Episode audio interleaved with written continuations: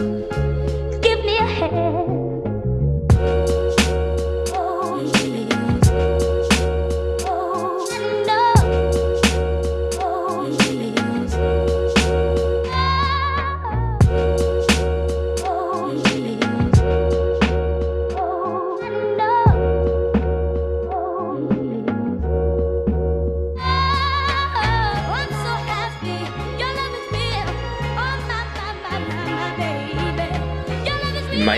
Freunde da draußen, herzlich willkommen zu einer der 19, 9, äh, 10er Folgen.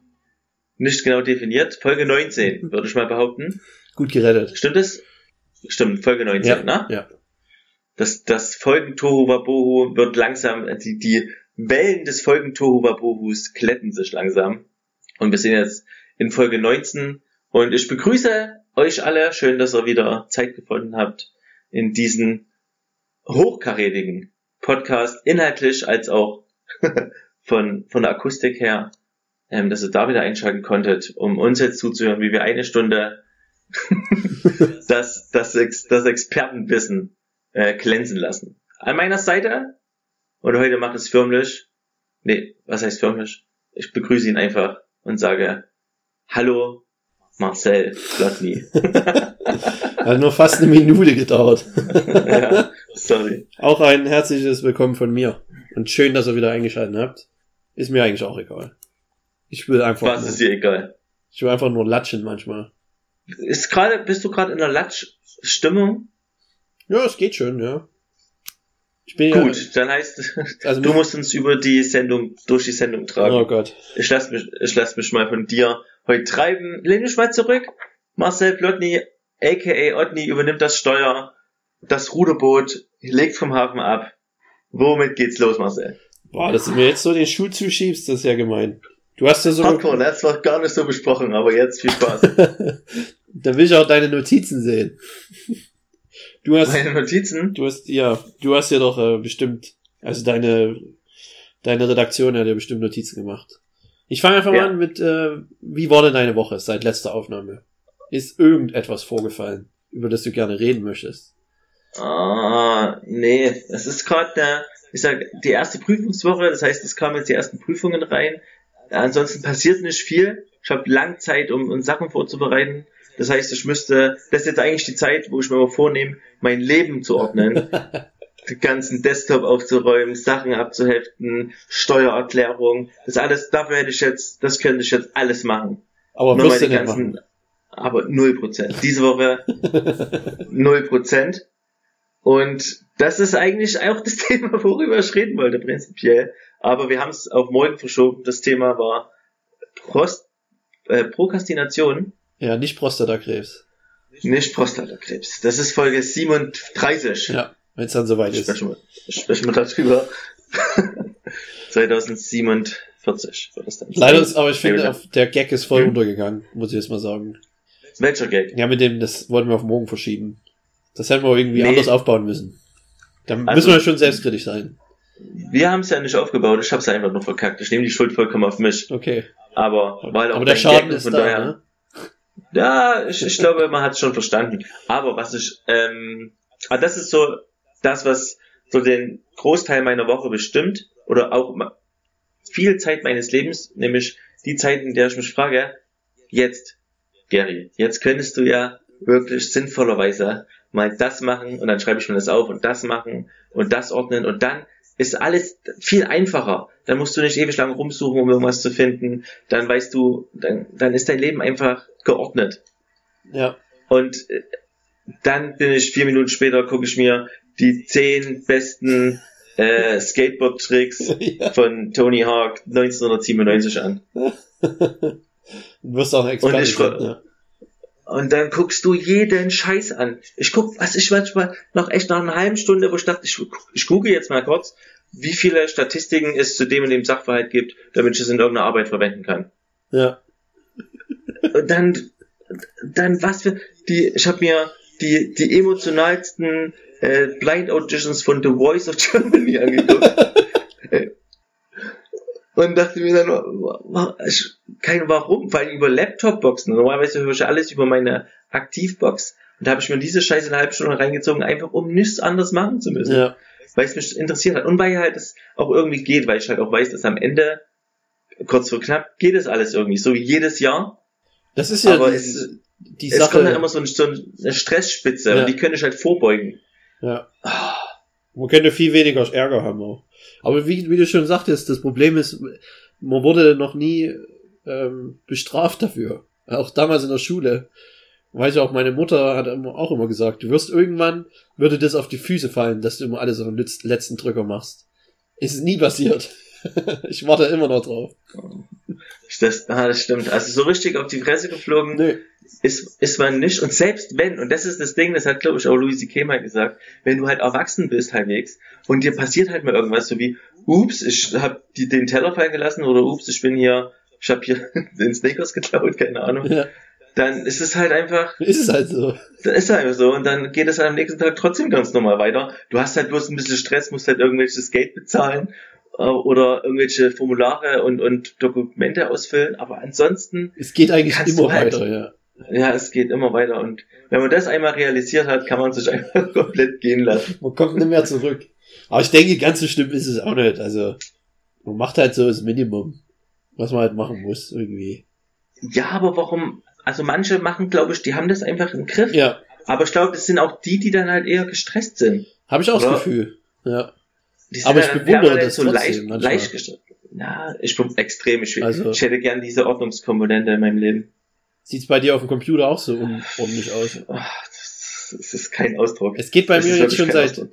seit immer halt, ne? Und ich denke mir jedes Mal, wenn ich einen neuen Laptop oder so kaufe, denke ich, diesmal fängst du richtig an. Da wird, wird alles geupdatet immer, da wird ein ordentliches Virenprogramm draufgehauen, du wirst ordentliche Ordner anlegen. Es dauert halt keine drei Wochen und dann ist es genauso vollgemüllt wie der Laptop davor. Ja, das ist so schlimm. Ich kann das nachvollziehen. Man müsste halt eigentlich nur ein, ein cleveres Datei-Benennungssystem irgendwie erfinden, so wie Dokument, äh, Arbeits- Ja, oder Zu, Bewerbungszeug. zu schwer ist es ja eigentlich gar nicht. 2017. Nee, man muss äh, irgendwas halt, wo du es dann auch schnell finden kannst und dann, aber das einfach so, ich leg alles auf den Desktop und das ist, und dann, dann irgendwann, wenn auf dem Desktop dann halt die Ordner erstellt, privat, Ja, ja. Arbeit, äh, irgendwie Fotos, Urlaub, Ja, äh, dann noch neben dem Ordner Fotos meist noch ein Ordner Bilder oder, so und einfach nur anders benannt, völlig sinnlos. Und da hau ich die- das ganze Zeug dort rein und in den Ordnern ist dann halt genauso ein Chaos.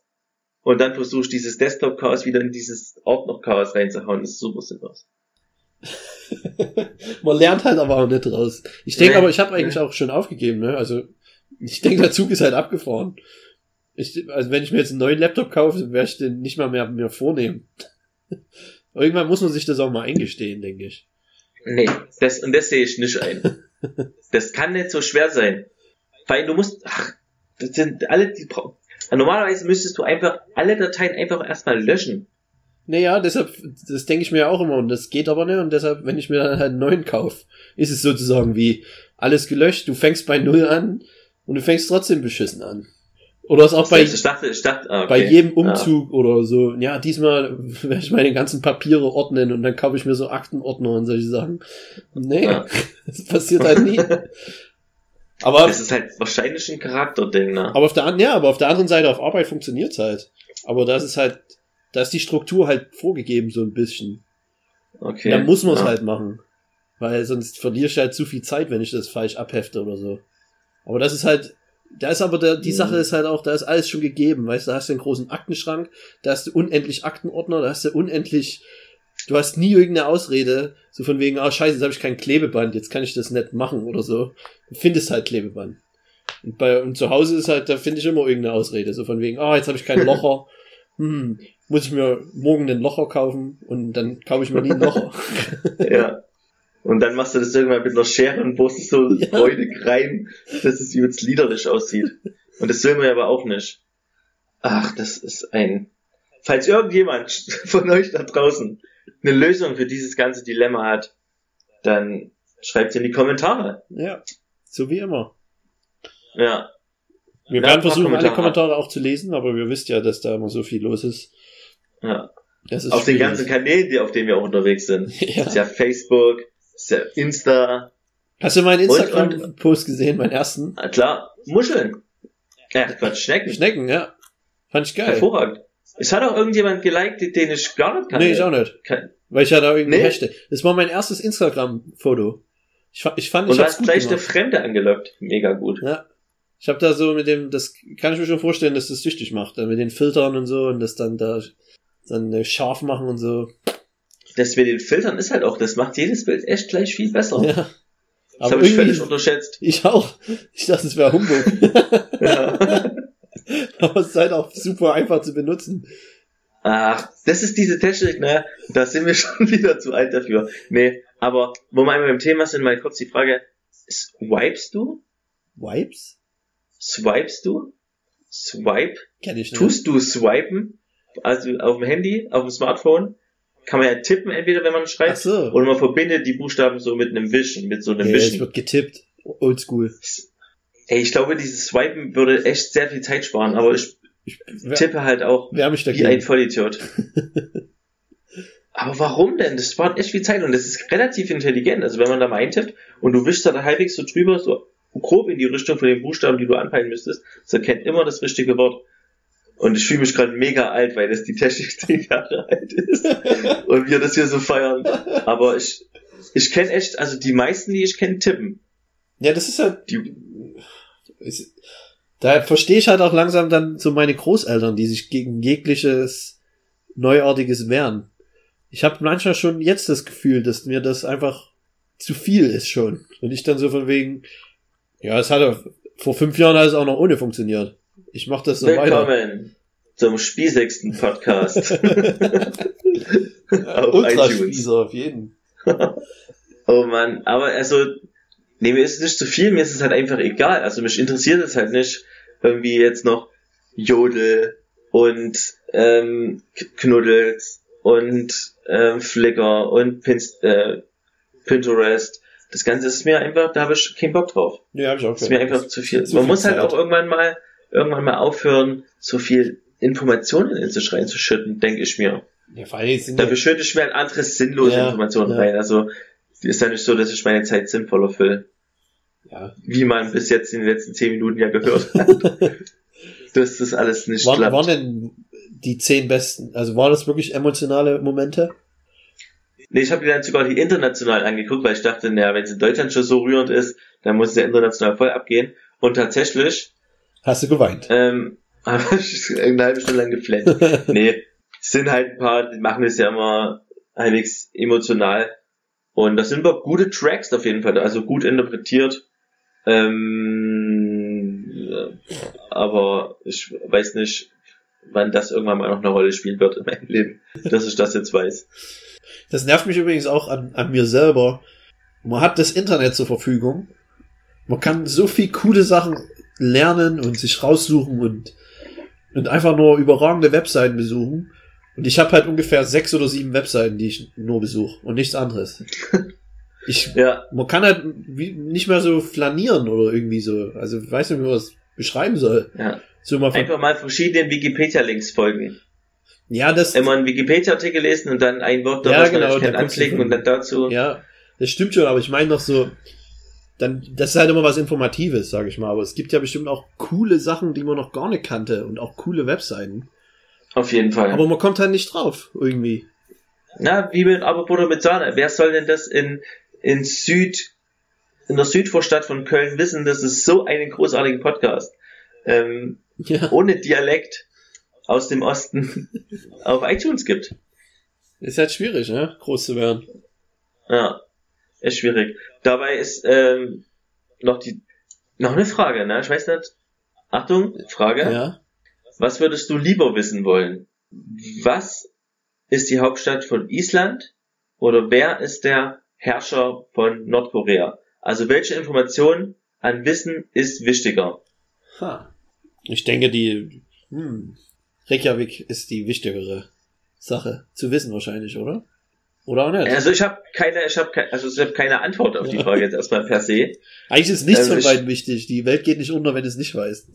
So, und dann ist jetzt, das, darauf wollte ich eigentlich hinaus, das wollte ich eigentlich mit Khalil Böller besprechen, einfach nur aus, weil, weil ich Angst hatte, dass man über, über nichts sprechen kann. Deswegen frage ich dich jetzt aber, was, was muss man wissen? Also was ist dieses Allgemeinwissen, wo man sagt, das muss, das muss man halt wissen. Muss man jetzt wissen, wie eine Kupplung funktioniert, oder muss man eher wissen, wie Strom erzeugt wird, oder muss man wissen, wie man eine äh, Berufsunfähigkeitsversicherung abschließt, oder wie man äh, in Eierkuchen backt? Was muss man wissen? Das weiß ich doch nicht. Okay, dann, Ey, das ist halt, das ist super schwierig. Das ist Ja, eine hoch, hochphilosophische Frage. vielen Dank. Da kann man bestimmt stundenlang drüber debattieren, aber, ähm, Ich spüre, aber wir machen spüre es dass du den... 30 Sekunden. Ab. Okay, hau rein. Äh, da kann man keine Antwort drauf finden. Ist halt für jeden, es kommt auf jede Situation drauf an, ne? Also es ist nie schlecht, irgendwas zu wissen. Also ich glaube nicht, dass es dir schadet zu wissen, wie eine Kupplung funktioniert. Es schadet dir auch nicht zu wissen, wo Reykjavik liegt. Aber es schadet mir halt auch nicht, also es kann mir halt egal sein, was die Hauptstadt von Reykjavik ist. Island. Äh, die Hauptstadt von Island ist. Ja. Ja, das kann er ja. Auf jeden Das kann mir Fall. doch eigentlich, eigentlich kann mir doch alles egal sein. Ich muss doch eigentlich nichts wissen, oder? Ja, da kommt ja dann auch drauf, ähm, da habe ich auch mal einen schönen Artikel gelesen, dass wir halt immer noch die, in der Schule so, so viel auswendig lernen und solche Sachen.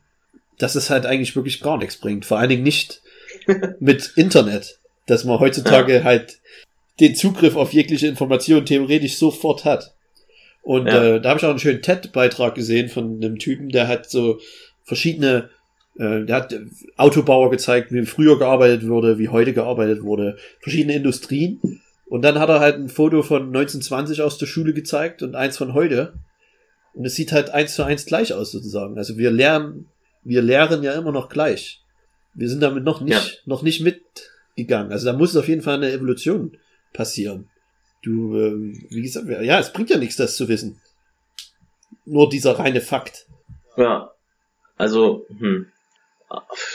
Ja, keine Ahnung, aber es ist halt schon, Also du willst halt in der Quizshow mitmachen. Ja, also du willst, genau, das ist das Einzige, wo man Wissen braucht. Aber wenn ich, ähm, wenn ich halt, sag ich mal, beruflich vorankommen will und ich muss ja beruflich vorankommen oder mindestens einen Beruf haben, um Geld verdienen zu können, um irgendwie über die Runden zu kommen. Und welches Wissen brauche ich also, um über die Runden zu kommen, ist die Frage. Und dann denke ich mir, es ist halt, da kannst du doch eigentlich die, dieses komplette Wissen, alle Serien, alle ganze Kultur, alles, ähm, was im Fernsehen passiert, im Radio, die ganzen Lieder, das muss man doch eigentlich alles nicht wissen. Oder muss man es am Ende eben doch wissen, weil man soziale Kontakte Ja. hat und mit denen über irgendwas sprechen muss. Genau deswegen. Weil das halt noch so wichtig ist. Diese Soft Skills sozusagen. Hm. Und können wir auch froh sein. Ähm, also ich kann froh sein, weil wenn es jetzt nur ums Fachliche geht, uiuiui.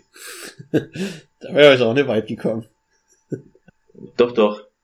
Du hast viel fachliches Wissen. Ja. Weil alle anderen halt auch nicht besonders viel fachliches Ja, Wissen eben. haben einfach. Aber ja gut, es gibt aber dann immer den einen, der wahrscheinlich. Aber es gehört ja dazu, weil wir nun mal miteinander arbeiten.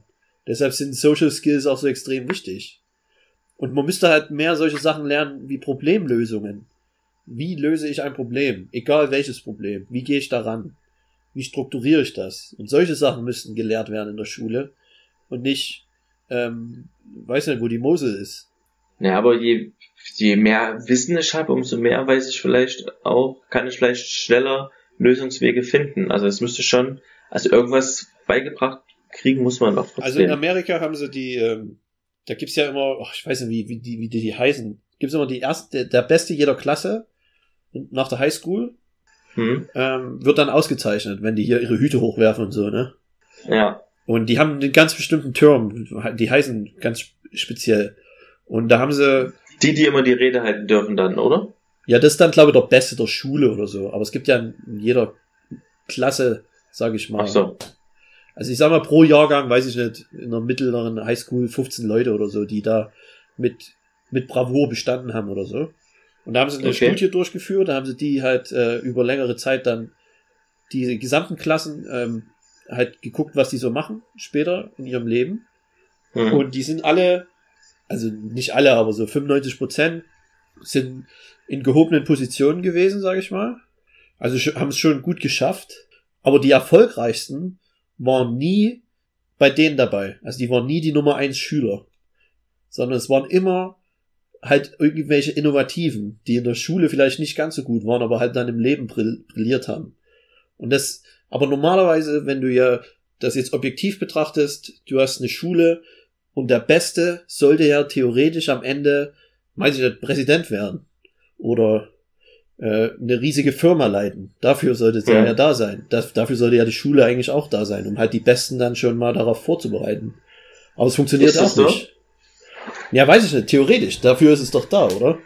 Uh, ich glaube, dass da sich die, also ich kann mir vorstellen, dass alle Leute, die irgendwie mit Lehramt zu tun haben, denken, dass die Schule dafür da ist, die besonderen Stärken eines jeden, also da sein sollte, die besonderen Stärken eines jeden einzelnen Kindes ähm, herauszuarbeiten. Aber natürlich ist das System hier so ausgelegt, dass man möglichst in allen Kategorien gut sein muss, um halt der Beste zu sein. Aber das ist halt auch das, was der Best, was den Besten auszeichnet.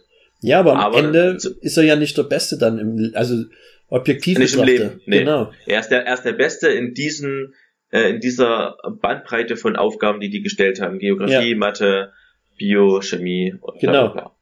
Also geht Aber es, deswegen hat er noch lange keine Sozialkompetenz zum Beispiel. genau. Aber das heißt doch, dass wir irgendwas falsch machen, objektiv gesehen. Wie wir ausbilden. Wir? Wir als Gesellschaft. Na sicher, das ist doch, also, ich habe irgendwie das Gefühl, dass das ein Thema ist, an das, wir uns, das zu groß für uns ist. Deswegen bin ich so zögerlich. Aber ähm, ja, ich glaube, die Diskussion gibt's ja auch, dass man da immer wieder überlegt, wie man das besser machen kann. Aber ich, ich glaube, man weiß halt einfach nicht, was das, das Beste ist, weil auch die Zeit vielleicht so schnelllebig sind. Vor zehn Jahren gab's zwar schon Internet und die ganze Funktion, aber noch nicht die Möglichkeit, dieses Zeug bei sich zu tragen. Und in zehn Jahren, keine Ahnung, Mann. Ich habe keine Ahnung, was in zehn Jahren sein wird, aber das wird crazy sein. Ja, ich glaube, das überschätzen wir immer ein bisschen, aber ich weiß noch, dass wir in der äh, im Bio-Unterricht hatten wir Bücher aus den 80er Jahren noch und da war ein Bild drin, wenn wir weiter so machen mit der Umwelt, dann laufen wir so 2002 rum und da waren halt überall Kinder mit Gasmasken. Ja. naja, Oder halt dann überleg dir mal, 2010 sind halt dann die fliegenden Autos. Aber es kann schon sein, weil es ja jetzt exponentiell vorangeht mit den technischen Vor Entwicklungen. 15, vor 15 Jahren war ich 12, da hatte ich, da gab es gerade mal so die fetten Handys, da war von Internet noch nicht so richtig die Rede. Zumindest nicht in der Form. Da gab es so ein 65k Modem, was übelst lang gedauert hat. 56. Und jetzt, 15 Jahre später, gibt's fucking Pressekonferenzen mit Holo Hologrammen von Menschen, die gar nicht da sind. Und das ist in manchen Filmen von vor fünf Jahren ist es noch so wie krass, alter Hologramme, das wird bestimmt irgendwann mal kommen. Und es ist da irgendwie. Es ist da, es gibt, äh, du setzt dir eine Brille auf und bist in irgendeiner Welt, Virtual, Virtual Reality, das ist super krank. Und in zehn Jahren, Alter, Aber hat sich da denn sitzt du nur noch dort verändert? und bewegst dich nicht. Wie? Was hat wie verändert? Natürlich. Was Die hat sich Menschen müssen verändert? sich, na, die, die ganze Kommunikation zwischen Menschen, nehme ich mal an.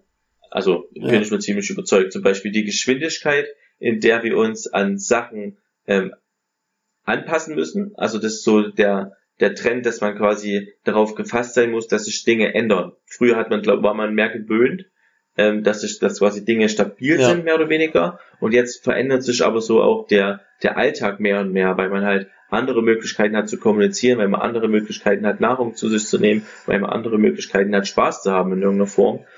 Und das ändert auf jeden Fall die ganze Zeit. Denke ich schon. Also, ist, nee, bin auf ich- jeden Fall. Es ist so. War ja bloß Es, eine rhetorische Frage sozusagen. Also es hat sich auf jeden Fall wie, aber es ist immer noch schlecht festzumachen.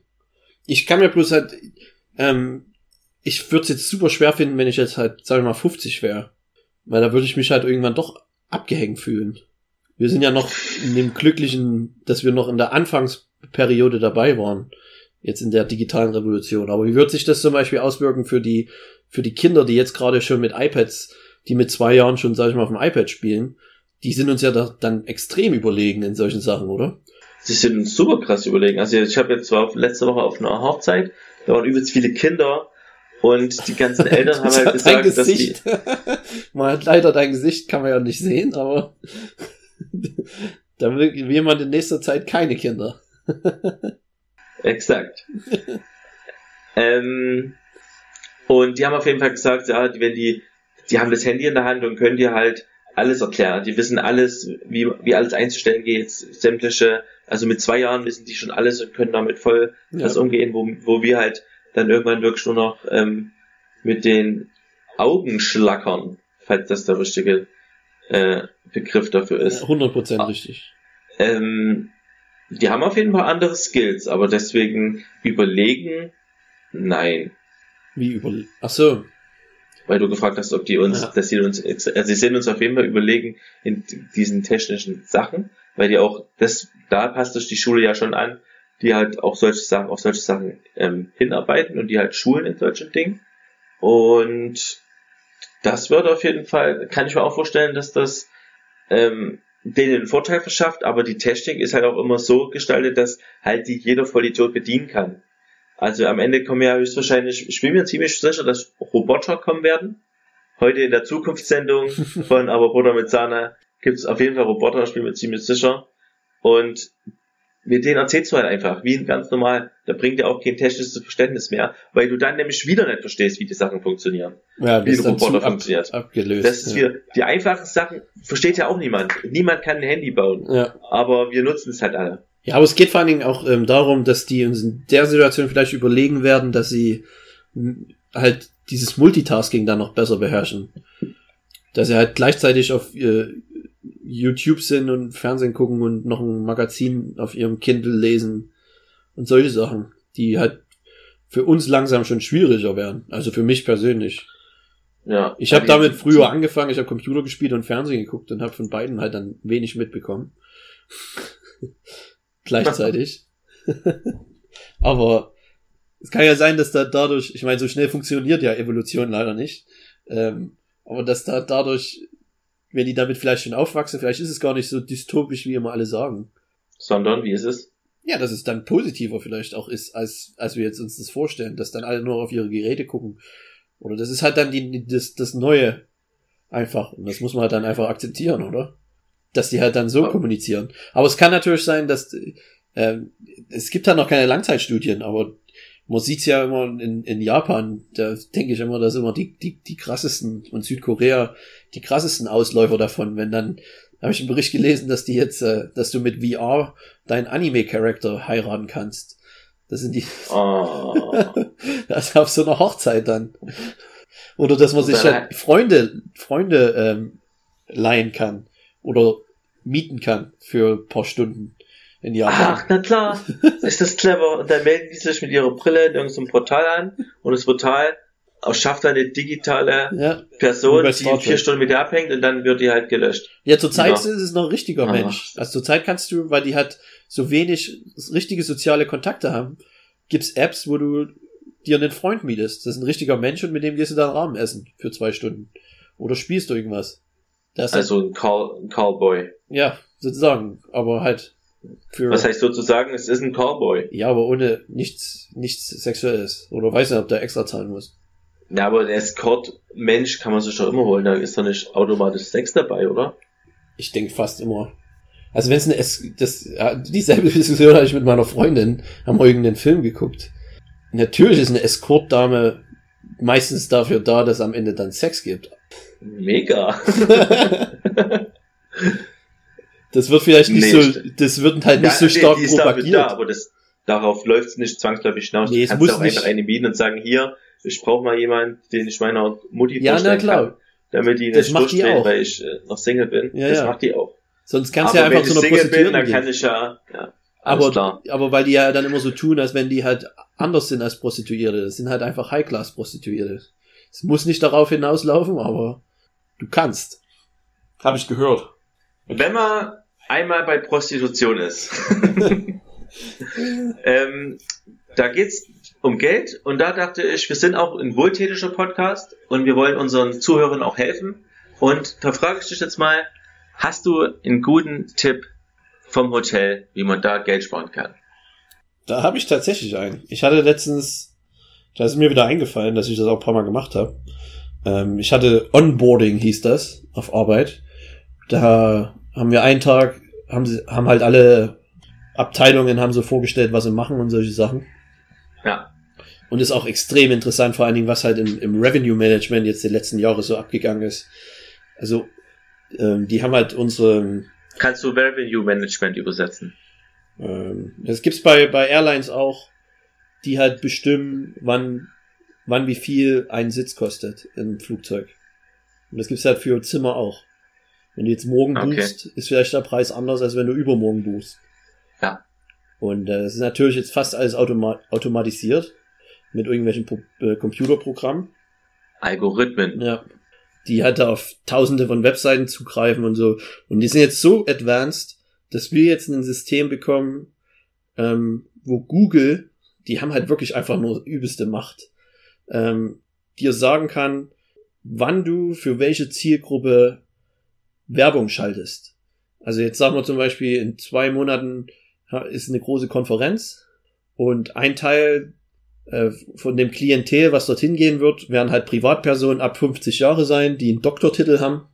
Und dann kann Google anhand von Statistiken errechnen, wann du die Werbung schalten sollst, dass du die nicht zu früh schaltest, weil die zum Beispiel die ersten drei Tage erstmal nur schauen, auf Booking.com zum Beispiel, gucken sich verschiedene Hotels an und dann so ab dritten, vierten Tag äh, entscheiden dann die meisten.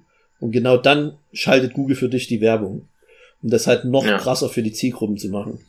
Was halt schon, schon ziemlich krass ist, meiner Meinung nach. Dass man das so genau jetzt schon machen kann.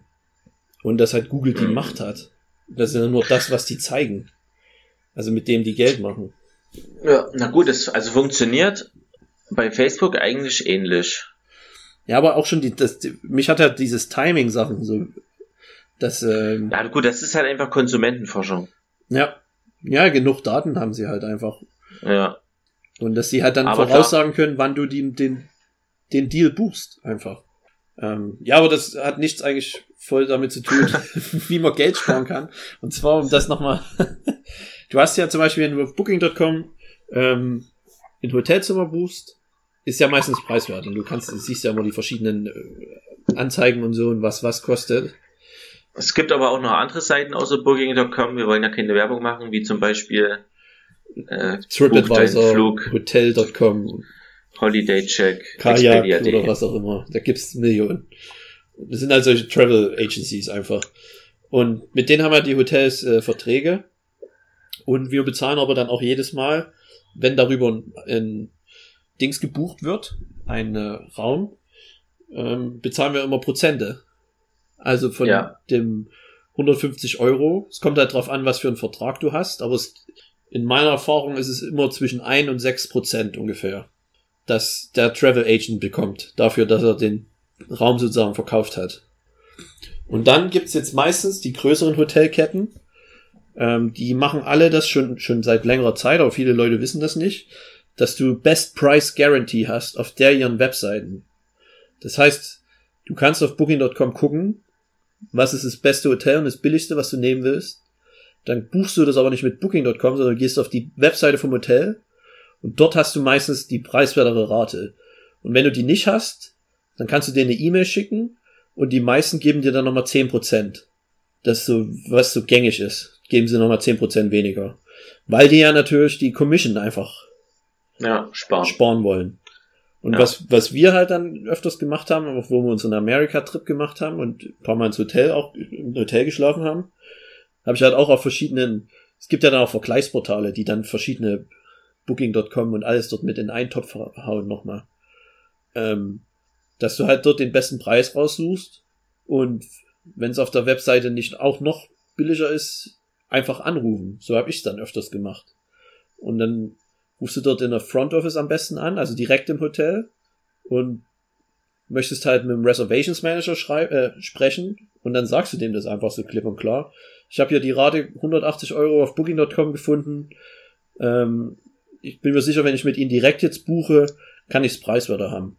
Und entweder kriegst du es dann noch viel preiswerter oder du kriegst halt paar Extras, dass sie dann sagt, äh, nee, nee, das ist schon die beste Rate, die wir machen können, aber ich kann sie upgraden.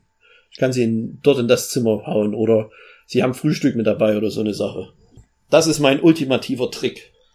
Es erfordert halt nur ein bisschen Arbeit. Es ist halt nicht ganz so einfach, als einfach nur das zu buchen. Kann ich nur empfehlen, machen wir tatsächlich auch manchmal so. Ja? Also, Ja. kennst du den Wir Trick rufen schon? dann an. Aber du hast halt manchmal auch, äh, musst, darfst dich halt nicht abwimmeln lassen, weil viele Front Office Rezeptionstypen überhaupt nicht wissen, warum die das jetzt machen sollten. Aber jeder schlaue Manager weiß das und Okay. bucht dich dann ein, weil kein Hotel gerne an diese Travel Agents Geld bezahlt, weil die eigentlich nicht viel machen. Außer halt die Kunden zu deinem Hotel loggen, sonst wären ja die Kunden nicht zu deinem Hotel, auf dein Hotel gestoßen. Also das ist auch ein Vorteil. Ja, das ist auf jeden Fall. Dafür sind sie halt nur da. Und du ja, hast halt auch man die immer noch bezahlen. ähm, generell, es ist immer besser, direkt mit dem Hotel zu buchen, weil du einfach, das Hotel kann manchmal auch nichts machen. Wir hatten es öfters gehabt, dass äh, bei Expedia zum Beispiel äh, ein Buchungsfehler war in deren Computersystem und die haben einen, Ru einen Raum, den wir Expedia zur, Verstell äh, zur Verfügung gestellt haben, haben sie halt zweimal verkauft. Und Mhm. dann hast du halt beide Parteien an, oder die zweite Partei, die später kommt, dastehen. Die haben den richtigen Gutschein, sage ich mal. Das ist alles legit, aber wir können dann halt nicht die, die nicht reinnehmen, weil wir halt jetzt, wir haben bloß einen Raum. Und dann haben wir aber keinerlei Zugriff zu Expedia. Also es ist nicht so, dass wir dann einfach dort anrufen können. Und dann hast du da immer sofort eine Lösung, sondern das muss immer dann der Kunde machen. Und das ist halt, du weißt ja, wie es ist, dann kommst du in eine Hotline und dann versteht er das ne und dann, also es ist halt immer ein Hassel, sage ich mal. In Hessel, Ja. Hoff, Ein Hasselhoff. Deshalb immer direkt buchen. Aber es ist halt Legit und Hessel waren deine zwei. meine Anglizismen. Ja. Ja, die kriege ich nicht raus. Das ist eigentlich, das, das ist halt immer, wenn man das Deutsche und das Englische immer mixen muss. Da, ich bin kein, kein Sprachentyp. Ich kann das schlecht im Kopf immer trennen. Ach, habe ich das letztes Mal erzählt? Du hast letztes Mal vor dem, vor dem Podcast telefoniert und hast Französisch erzählt. Und du kannst auf jeden Fall mega viel besser Französisch als ich. Weil wir das vor kurzem, irgendwann hatten wir das ja mal besprochen in irgendeiner Folge, dass ich so mich auf 5 geschätzt habe und du auch so 5 vom, von 1 bis 10 vom Niveau her. Und du, wenn ich, wenn du eine 5 hast, dann habe ich halt eine 2. Du kannst halt normal mit denen reden, du kannst Gegenfragen stellen. Alles easy. Ja, es könnte, es müsste halt viel besser sein nach all den Jahren, aber Ja, du bist, du lebst in Frankreich, du warst in, in England, äh Quatsch, also im englischsprachigen Raum lang. Also du bist, glaube ich, gut am Set, was Sprachen angeht. Auch wenn du kein Sprachentyp bist, kommst du sehr gut klar. Verkauf dich nicht so unter Wert. okay. Kopf hoch, mein Bruder. Ich bin jetzt wieder selbstbewusst. Danke. Gern geschehen. Wollen wir mal ein magisches Viereck machen vielleicht? Ich habe Einfach mal so? Oder hast du noch? ich hab noch ein was, äh, noch eine coole Statistik. Also ich finde sie cool als Hotelier. Ähm, wie Hotels ihr Geld machen. Also ich sage jetzt nicht, welches Hotel das ist, weil das wahrscheinlich datenmäßig darf ich das nicht. Eins von den Hotels, wo ich mal gearbeitet habe. Ähm, was denkst du, wer am meisten Hotels bucht? Also es gibt, das ist eigentlich über eine ganze Gruppe sogar eine Statistik. Ähm, es gibt sozusagen vier verschiedene Kategorien bei von Okay. Hotels aus. Ganz grob gesagt. Es gibt halt die privaten, du und ich, die einfach irgendwo Ja. ein Hotel buchen. Ähm, dann gibt's die, die einen Vertrag haben mit den Hotels. Zum Beispiel ähm, Volkswagen in Dresden, weil die dort auch produzieren. Die haben halt Verträge mit verschiedenen Hotels, wenn die halt Ingenieure da haben aus Japan oder sonst wo. Du hast halt dann pro Jahr kaufen die dir 1500 Räume ab. So haben sie so ein Kontingent sozusagen. Ja. Ähm, dann gibt's natürlich noch Airlines, vor allen Dingen in, in, in Flughafenhotels und äh, Gruppenreservierungen. Wenn du jetzt zum Beispiel eine Konferenz hast und äh, dann werden da halt 250 Räume oder so gebucht von einer Firma, aber nur für einen geringen Zeitraum, nur über die Konferenz. Was denkst du, wer am meisten, also wer am meisten Räume nimmt pro Jahr gesehen vom Hotel? Ah, das ist schwierig, ey. Ist auch schwierig. Also, es kommt doch aber voll auch aufs Hotel an, oder? Ja, das ist über eine, eine ganze Kette sogar. Also das Also, ist die, die Statistik ist relativ, also mit einer hohen Menge, mit einer hohen Schnittmenge. Also man kann es gut auf andere Hotels, ähm, es gibt immer Ausnahmefälle, aber man kann es gut allgemein verfassen. Okay, na dann sind's. Also ich denke eigentlich, dass diese ganzen, wenn da Konferenzen sind in den Hotels oder um die Hotels herum, dann ist das auf jeden Fall, sind die immer mehrere Tage dort, übelst viele Leute und da ist jede Woche auch immer mindestens eine Konferenz. Also machen die bestimmt mindestens 40 bis 50 Prozent aus und die privaten Personen 30 Prozent und der Rest macht die 20 Prozent aus. Also ich denke, die größten sind Gruppenbuchungen. Nee. Also, das, ich hatte mich auch überrascht. Das größte sind immer noch die privaten. Ja? Ja. Mit knapp, sagen wir mal, 45 Prozent. Okay. Alle Räume sind immer noch von Privatleuten gebucht. Ähm, dann hast du 35 Prozent sind Verträge. Das ist halt auch übelst hoch. Meiner Meinung nach. 20 Prozent sind Gruppenbuchungen, wie du jetzt gerade sagtest. Und dann nur Okay. ein Prozent sind Airlines. Das dachte ich auch, dass es viel höher ist. Weil die ja eigentlich Aber Airlines, immer aber Hotel Hotels sind klauen. Ja, aber äh, nur in Großstädten und die, auch nur Ja die gut, du wenigen musst halt immer einen Hotels, halt Flughafen in der Nähe haben, ne?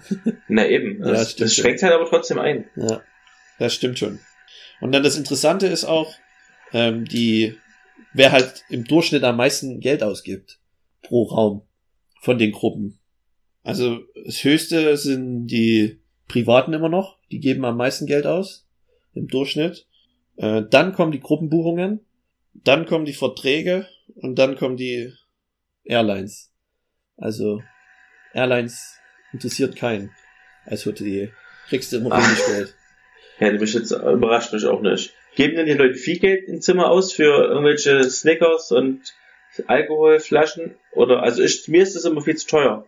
Ah, das, das ist eigentlich ein gutes Thema. Ich war ja mal zuständig für die Minibar.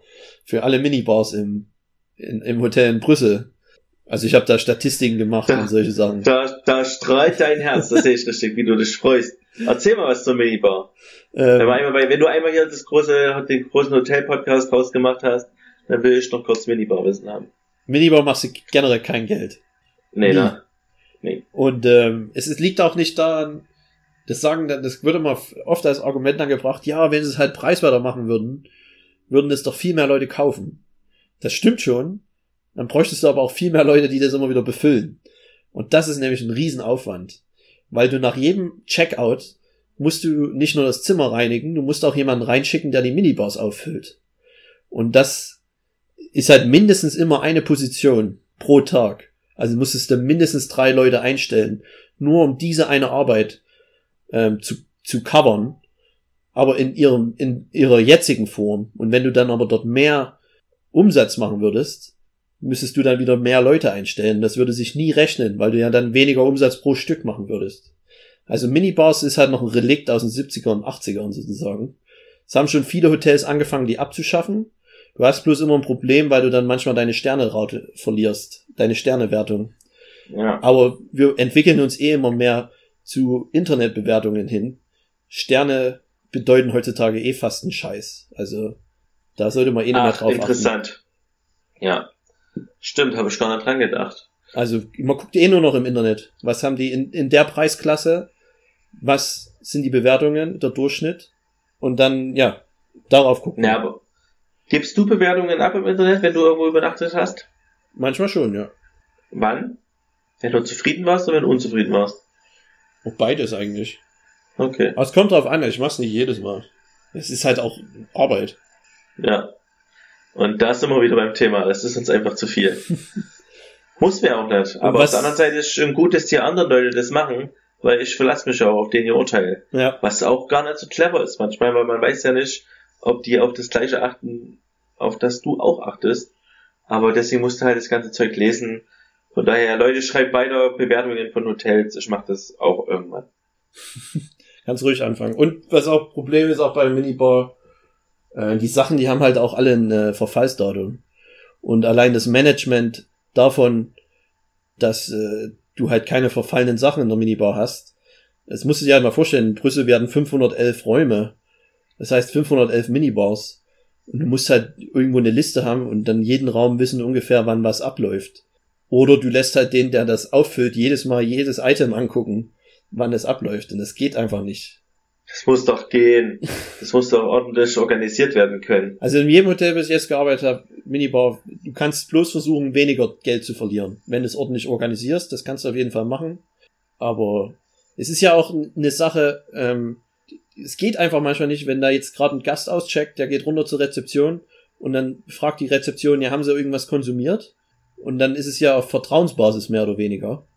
Weil nicht, du kannst ja dann, so viele Leute arbeiten einfach nicht im Hotel, dass dann bei jedem Checkout jemand nachgucken kann im Raum, ob der was konsumiert hat oder nicht. Und dann kannst du zwar immer Aftercharge machen, aber das verlierst du auch jedes Mal, wenn er das Geld dann von seiner Kreditkartenfirma zurückhaben will, weil er hat ja nie unterschrieben. Zum Beispiel. Ah, Okay. Verstehe. Ich verstehe. ich, ich bin mir nicht sicher. Ich kann mir, es muss doch, so eine kleine Tüte Chips für 4 Euro, das sehe ich halt nicht ein, aber für 2 Euro würdest du halt kaufen. Ja, Und wenn man einfach, wenn man aber einfach diese Frau oder der Mann, der das sauber macht, ja. da kann einfach noch die 10 Sekunden die sich Zeit nehmen, in den Kühlschrank zu gucken. Dann hast du pro Etage wahrscheinlich 50 Millisek. Ah, es ist halt schon übelst viel Zeit, was da verloren geht. Eben, weil du musst ja sehen, die, die Housekeeper, die sind ja auch dann am, irgendwann so effizient, haben wir dann Labor Management sozusagen, dass die, wenn sie jetzt dafür noch Zeit aufwenden würden, würden sie halt weniger Räume pro Tag reinigen können und dann müsstest du wieder einen Housekeeper einstellen. Und was, wenn ihr einen großen Essens- und Getränkeautomat einfach in Gang stellt? Das gibt's, das gibt's schon. Das gibt's. Das sind die neuen Modelle sozusagen. Und du willst natürlich als Hotelier auch nie eine preiswerte Variante zu deiner Bar aufbauen. Da musst du auch immer aufpassen. Ja. Und zu deinem Roomservice. Kann ich mir ins Hotel eine Pizza liefern lassen? Oh, das, das ist eine gute Frage. Ha. Hab ich noch nie eigentlich Ja, doch, nee, ich hab's schon ein paar Mal gesehen. Kein Problem. Okay. Also, mir ist jetzt wieder eingefallen. Ich glaube, es kommt wieder Okay. aufs Hotel drauf an. Also die höherklassischen Hotels, die schert das, glaube ich, nicht so richtig. Obwohl es, es hört sich zwar kontradiktiv an, aber ähm, weil halt das Service, sage ich mal, besser ist und dann der Rezeptionist dann nicht Nein sagen würde. Aber du solltest Ja, auf okay. jeden Fall Bescheid sagen zur Rezeption. Hey Leute, ich Ja. habe gerade eine Pizza bestellt. Der, ich habe dem gesagt, der geht zum Front Office, ruft mich einfach an. Wenn sie da ist, dann komme ich runter und dann zahle ich das. Ja. Und da wird auch keiner Nein Okay. sagen. Ja. Alles klar. Gut zu wissen. Dann machen wir jetzt aber mal ein magisches Viereck, oder? Genau. Was das magische Viereck Ja. ist, es geht um Suppen. Bist du großer Suppenfan? Ich mag Suppen sehr gerne. Allerdings ist Suppen halt auch gerade ein Thema, was im Sommer gar nicht so passend ist. Ach, who cares? Und trotzdem fange ich einfach an und sage, mach halt mal einfach, weil Sommer ist, eine kalte Tomatensuppe, also eine Gazpacho. Ja. Ähm, die habe ich noch nicht so oft gemacht, aber wenn ich die gemacht habe, dann war das wirklich geil. Erklär mal, wie du machst. Das ist, hab, damit hätte ich rechnen können. das ist so lange her. Oh, hart. Ähm, mit verschiedenem Gemüse und äh, Gemüsebrühe als auch ähm, pürierten Tomaten. Aber kochst du die und lässt du die kalt werden oder richtest du die Ich glaube, kalt ich, an? hab, ich glaube, ich richte die kalt an. Ja. Oh Mann, äh, tut mir leid, dass ich so schlecht vorbereitet bin. Aber ich, ähm, Ich habe nämlich noch nie eine gemacht. Ich frage mich immer. Aber ich denke, die wird auch kalt angerichtet von vornherein. ja, ja. Warte mal. Gazpacho. Warte.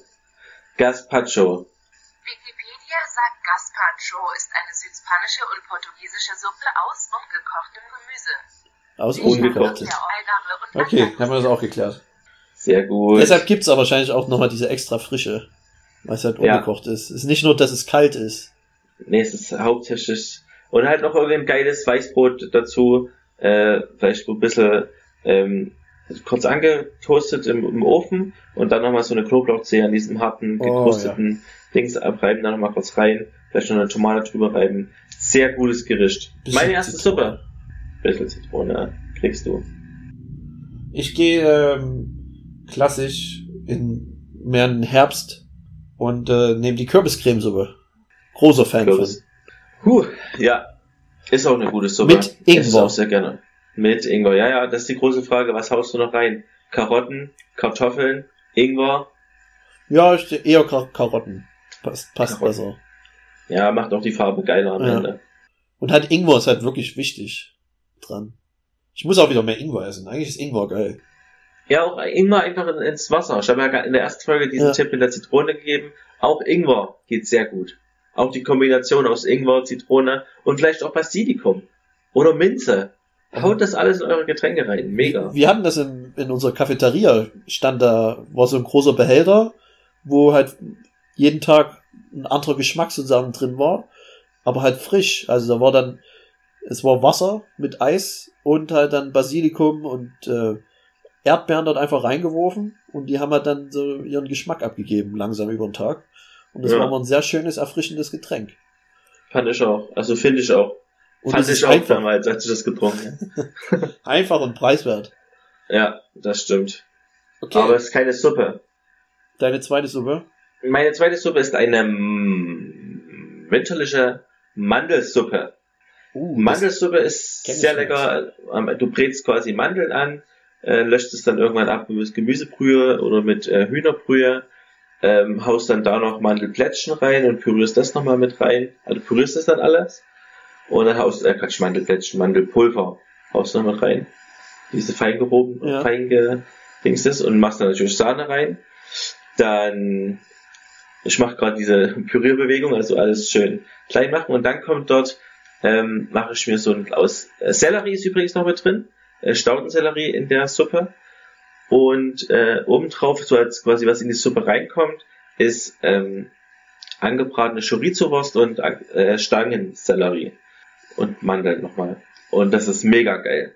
Angebratene Chorizo allgemein mega. Okay.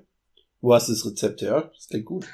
Das ist sehr gut und es ist äh, von ich denke es ist ein Christian Rach Gericht. Ah, guter Mann. Sympathisch. Finde ich auch. Und auch viel erlebt schon. Hat auch einige Restaurants schon gehabt und auch selber aufgebaut. Ja. Eigenes Sterne-Restaurant aus dem Nichts aufgebaut. Der ist ja Mathematiker, ne? Ja. Ja, das einfach ein interessanter Mensch. Ja, finde ich auch. Würde ich gerne Und mal ich mal aufgeregt, dass es überall, wo der war, dass sie am Ende dann doch gar nicht so hilfreich war. Also, dass er dann doch eigentlich mehr, ähm, also dass am Ende alle Restaurants, wo er war, eigentlich pleite gegangen sind, trotz allem. Naja, Und er sagt, er sagt halt, Leute, wir rufen mich halt an, einen Monat vorbei. bevor die halt den Strom abschalten. Ja. Also manchmal geht's halt auch einfach nicht mehr. Ja, Aber dann er zumal, wieder einen Skandal draus und so. Ja, das ist auch wieder Schwachsinn. schlimm. Ja. zumal er ja auch, ähm, die, die, er versucht ja oft dann auch die Unternehmenskultur zu ändern, aber das kannst du halt in der Woche einfach nicht machen. Sobald er Ja. dann aus dem Haus ist, verfallen die dann wieder in ihren alten Trott und haben gar nichts geändert an ihrer Arbeitsweise und an ihrem Menü und dann machen sie doch wieder das und es ist, es liegt an den Menschen dann dort. Und wie gesagt, ja, es ist meistens zu spät, wenn er kommt. Weil was, da, was der schon in abgefuckten äh, Restaurants war. Ja. Aber ich guck's gerne, solche Sachen. Gibt's in Frankreich auch oder mit Gordon Ramsay gibt's es auch in Amerika und England. Ist gut. Ja, na klar. Kochprofis in, in Germany. Die mochte ich nicht so immer. Doch, da, doch, da gibt's jetzt die neue Generation. Die sind, finde ich, alle ganz, ganz unterhaltsam. Muss ich Ich gucke mir das ja sehr gerne an. Einfach um zu sehen, erstens, wie die Leute kochen, wie, wie schlimm die auch manchmal kochen, wenn die quasi Ja. noch keine Ahnung haben, was Ja. sie produzieren. Dann, wie die das rausschmecken und dann auch, wie die das äh, von den, sag ich mal, Trainingsmethoden und Beratungsmethoden, wie die dann versuchen, die in die richtigen Bahnen zu lenken. Und hier denke ich tatsächlich nicht, dass das großartig geschauspielert ist. Ich kann mir durchaus vorstellen, dass sie sagen, hier, spielt die, macht nochmal, seid nochmal so traurig oder Ja, sagt ja. nochmal das, Ja, oder das- das kann ich mir schon vorstellen. Ja. Aber im Großen und Ganzen sind zumindest die Köche, die dorthin gehen, haben wirklich Bock, dort halt ihr Wissen, natürlich auch selber Marketing und uns selbst zu promoten, aber auch ihr Wissen irgendwo weiterzugeben. Und das finde ich ganz cool. Ja, mir gefällt es auch, auf jeden Fall. Sein, Hast du eine, die bräuchten halt öfter mal noch einen Analysten, der da mal mit rüber, über die Bücher schaut. Aber da kann man halt keine Fernsehsendung draus machen. eine, eine Peter Zwegert halt. Ja, so ein Crossover. Kannst du easy der machen. eigentlich damit machen. Das stimmt. Ich glaube, das ist sogar in irgendeiner Folge von Christian Rachter Peter Zwegert und dazu gerufen wurde. Quatsch. Ich glaube, ja. Oder, oder sowas wie, Peter Zwegert aus Berlin. ja. Sie haben mich gerufen, hier bin ich, was kann ich für Sie tun? Deine zweite Suppe. Ähm, ist eine klassische Champignons-Cremesuppe. Oh, stark. Herrlich. Ich, ich liebe den Geschmack von, äh, von so einer Pilzsuppe einfach. Ja. Ähm, ist schwer zu beschreiben, nicht schwer zu beschreiben. Jeder hat es schon mal gegessen, hoffentlich. Äh, Ja. kommt, kommt nichts dran. Ja. Ja, stimme ich dir vollkommen zu. Ich, ich, ich hoffe, du kannst sie dir sehr bald wieder in dein Mundloch schütten. Ich hoffe es auch. Muss ich mal eine machen. So schwer ist es ja auch nicht. Wie machst du die? Ja, doch, ist schon schwierig, finde ich. Ähm, Was machst du mit den Pilzen? ja, das ist ja schon lange her. Ja, pürieren auch. Aber nicht, Ja, ja, anbraten? mit Zwiebeln und Knoblauch kannst du schön anbraten. Musst du auch, du musst, du brauchst halt viele Pilze, weil die halt so viel extrem Wasser lassen. Ja. Also, desto mehr Pilze und desto weiter du das sozusagen einkochst, ähm, anbrätst, desto mehr Geschmack kriegst du halt dann raus am Ende. Musst aber aufpassen, das nicht zu lange zu machen, weil dann kann es nämlich ganz schnell bitter werden. Ja, echt, bei Champions ist das auch so schlimm. Also Wir hatten es öfters mal im Hotel, dass wir dann die ganze 10 Liter dann wegwerfen mussten, mehr oder weniger, weil es ein bisschen angebrannt war und das dann so bitter war, dass es durch die ganze Suppe geschmeckt hast. Hm. Ja, und dann halt mit Sahne hart. aufkochen. Salz, Pfeffer. Geile Sache. Auf jeden Fall, rundes Gericht. Ähm, ich hätte auch noch eine Suppe im Angebot. Ich überlege gerade, ob das eher ein Eintopf ist, aber eigentlich nicht. Es ist eine Gemüsesuppe aus Italien, die Minestrone. Ja, die hatte ich auch. Tut mir leid, die musste raushauen. Ja. Ähm, die habe ich dieses Jahr das erste Mal gekocht. Halt auch einfach mit äh, verschiedenen Gemüsen halt tatsächlich. Kannst du Ähm, alles ranhauen von, eigentlich. Von Sellerie, ja stimmt. Und dann kann man kannst du auch Bohnen reinhauen und dann ist es halt am Ende auch sehr tomatig, Ja. wenn du auch äh, Tomaten mag, äh, passierte Tomaten so mit reinhauen kannst. Oder einfach Tomatenstücke, völlig egal. Und am Ende, kurz bevor ich die serviere, mache ich da halt, streue ich da Parmesan drüber. Und das ist Killer. Ja? Das ist so Das lecker, gut. ich, ich mag das so gerne. Und hast du dann Und Nudeln ja. oder Reis rangemacht oder nur die Bohnen? ähm, ich habe ähm, beim ersten Mal habe ich ähm, Muschelnudeln gemacht. Und beim zweiten Mal, weil es Teil von dem Menü war, habe ich ohne Nudeln gemacht. Und da habe ich dann aber Bohnen drin gehabt, diese weißen Bohnen. Ja. Und super lecker. ja, ist geil. Und ist auch was Gutes für den Sommer. Definitiv. Aber ich gehe jetzt nochmal ähm, schwer im Winter rein mit einer schönen Knoblauch-Cremesuppe. Bei mir ist nur Sahne dran. Ich mag Ach. keine klaren Suppen. Immer Sahne. stark. Oh Mann. Knoblauch oder Bärlauch auch. Ja, äh, ach, kacke, Bärlauchsuppe wollte ich noch bringen, aber das ist jetzt vom Tisch. Das ist auch krass, wie, wie sehr Bärlauch nach Knoblauch schmeckt und umgekehrt. Ja.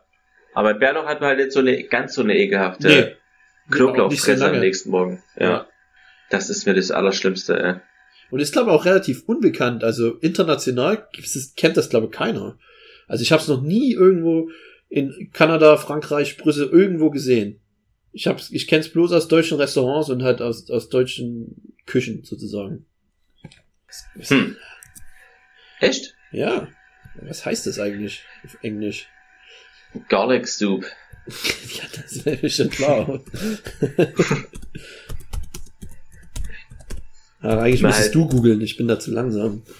Ich google Hm. wahrscheinlich das Falsche. Was hast du nur eingegeben? Bärlauch Wie Englisch. Na gut, das könnte funktionieren. Beer League, Ramsey, Beer League. Buck Rams, Wild Garlic, Wood Garlic, Beers Garlic, Broadleaf Garlic. Also es gibt einige Worte. Ich habe noch nie eins davon gehört. Irgendwo. Auf keinem Menü. Das wird der Ich- Trend. Das werde ich hier einführen. Mach das. Mit Kroketten. Bärlauchkroketten. Mm. Beer League Crockets. Nee, Bear League Crockets. Ähm, na geil. Ist auf jeden Fall, ja, finde ich gut. Es ist sehr selten. Ich habe da manchmal, glaube ich, auch äh, Weißbrot reingehauen. Direkt in die Suppe. Ohne Rinde, damit es irgendwie andickt. Keine Ahnung. Ist sehr lang her, da konnte ich nicht so gut kochen. Aber stand wahrscheinlich so im Rezept. Hm. Warum nicht? Naja. Ähm, meine letzte Suppe ist, ich mag sehr gern, weil du gerade gesagt hast, du hast nur Sahne drin, ich mag sehr gern klare Suppen eigentlich auch. Ähm, Mit Eierstich eigentlich. Ja, ich wollte das, also tatsächlich, äh, es ist also eine klare Brühe, eine richtig klare Rinder, Rinderkraftbrühe und am besten noch Fritatten drin. Also eine Fritattensuppe Ja, äh, ja das stimmt ist schon. meine Das ist schon- Vierecke. Es ist, ich könnte mich in dieses, dieses Brühezeug so, so tief reinlegen und meinen Körper darin suhlen und dann, ach, ich, das wäre, meine Haut wäre so geschmeidig danach und ich wäre so satt von dieser köstlichen Suppe. Ach, ich würde fast sagen, dass ich das einfach mal auf Platz, auch wenn es keinen Platz 1 gibt, ist mein Platz 1, mir egal. Du brichst Tradition. So geil Ja, finde ich- das. liebe Kraftbrühen, Mann. Das ist mega. Das ist so schwierig und das ist eine Kunst und dann so lange runter reduzieren. Das ist so ein, so ein Aufwand drin und die Essenz des Essens das ist einfach nur Hommage an, an, an den Gaumen des Genießers. An den lieben Gott. Deine letzte Suppe vorstellen. Meine letzte Suppe, äh, haben wir glaube ich schon mal drüber geredet, äh, ist die Ochsenschwanzsuppe. Hatten Oh, da habe ich mir auch überlegt. Okay. ich habe ähm, immer noch keine klar gemacht. Klar oder cremig? Ähm, Also offensichtlich cremig. ja.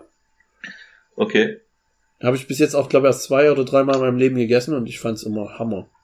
Hast du dir das mal, wie ich es mal empfohlen habe, einfach in so einer Konserve Nee, im noch, ich, Supermarkt ich gekauft? habe gerade darüber wieder nachgedacht. Ich muss das mal Tu machen. es mal, wirklich einfach ein paar Nudeln und Gouda dazu. Ja. machen. Dann, ach Mann, das ist so köstlich. Und so einfach. Ja.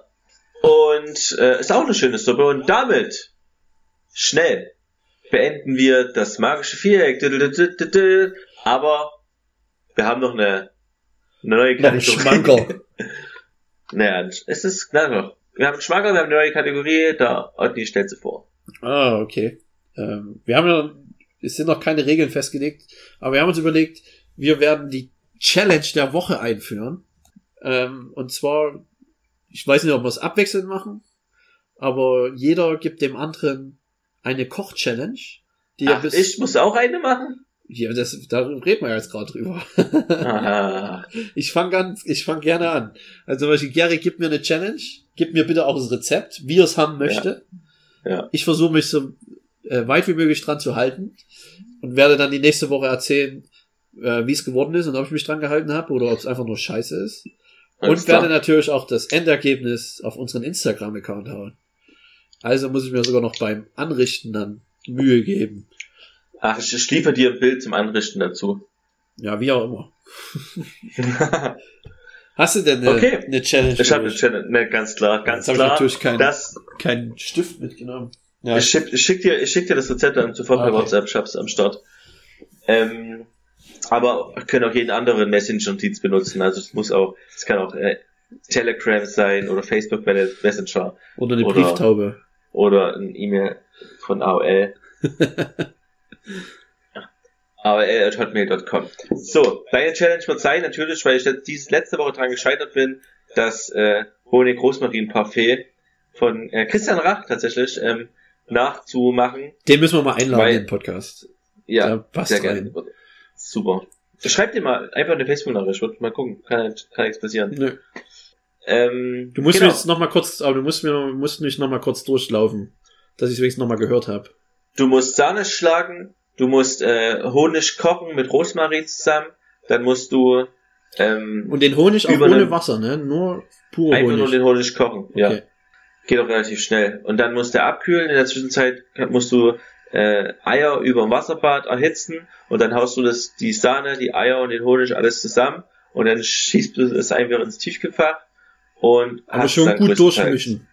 Ja, und drei. leicht unterheben, leicht so, unterheben. also nicht ganz Und so sehr. Ja. Und die, ich schick's schon mal vorweg, ei, einfach so, weil ich ein guter Freund bin. Ja, gib mir Die mal. Schwierigkeit, die Ja. Schwierigkeit ist meiner Meinung nach, der, der Honig kocht Ja. und ist dadurch meiner Meinung nach heiß. Ja. Und dann hast du die Sahne, die halbwegs kühl ist. Du hast Die Eier, die noch- sind, die Ja, dann die Rühreier Eier, die- werden. ja die Eier, die fast Rühreier geworden sind. Ja. Und dann musst du das in die Sahne reinhauen. Und meiner Meinung nach mache ich da irgendwas falsch. Beim letzten Mal hat irgendwas nicht funktioniert, dann fällt die Sahne ja auch zum Teil wieder Ja. zusammen. Und du musst die Zeitabstände, denke ich, relativ gut äh, takten. Das Problem ist, ich habe immer noch keinen Mixer oder keinen Püree. Nee, kein Püree habe ich auch nicht, aber kein. Brauchst du nicht. Ach so, für die Sahne. Ja, muss ich alles per Hand machen. Aber dann ist es wenigstens noch eine extra Challenge. Dazu der Tipp, ähm, die Schüssel, die Sahne, auch den Schneebesen, alles vorher im Kühlschrank, eine Stunde vorher. Okay. Dann funktioniert das. Das ist mein Küchenhack für heute. Überragend. Alles vorher im Kühlschrank und dann funktioniert es tatsächlich besser. Okay. Äh, ist se selbst, selbst getestet. Letztes Mal, letzte Woche ging das aber nicht, weil ich sofort anfangen musste. ja. Und ich dachte, es reicht, wenn alles die Raumtemperatur hat, also wenn alles die gleiche Temperatur hat, aber, ist scheinbar muss alles die die kühle. gleiche kühle Temperatur haben. Dann scheint es besser zu gehen. Aber selbst bei der, die letzte Woche ähm, hatten ja drei Leute unabhängig voneinander keine Chance, Sahne zu schlagen.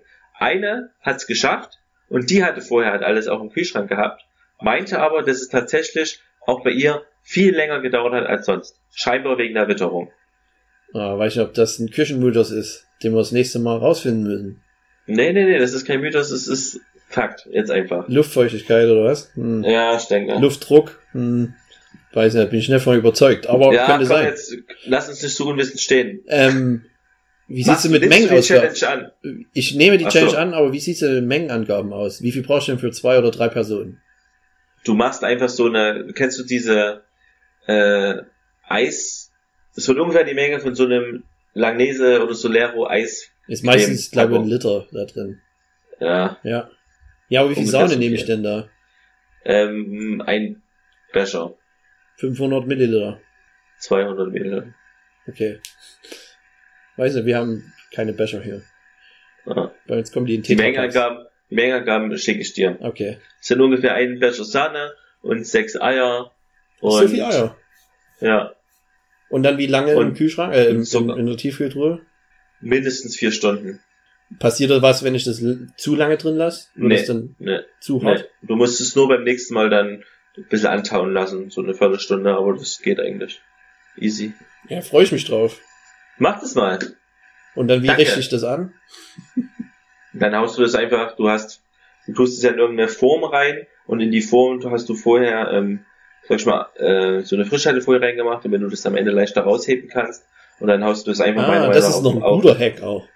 Auch noch ein Hack, nachgeholt Wow. von letzter Woche. Ähm, dann haust du das quasi auf so auf dem Holzbrett am besten und machst am Ende nochmal so eine leichte Honigschicht drüber und ein bisschen einen Rosmarin ähm, Zweig. Okay. Und dann sieht's geil aus. Nice.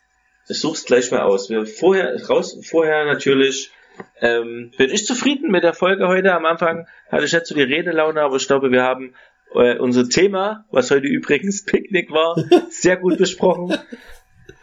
Und ähm, ich verabschiede mich. Danke an alle und vor allen Dingen danke an dich, Otni, dass du mich heute so gut durch die Sendung getragen hast. Gern geschehen. Ich glaube aber, du äh, warst am Ende trotzdem gut dabei. Man merkte keinen Unterschied. Das ist gut. Also auch von mir. Bis zum nächsten Mal. Ciao. Mach's gut.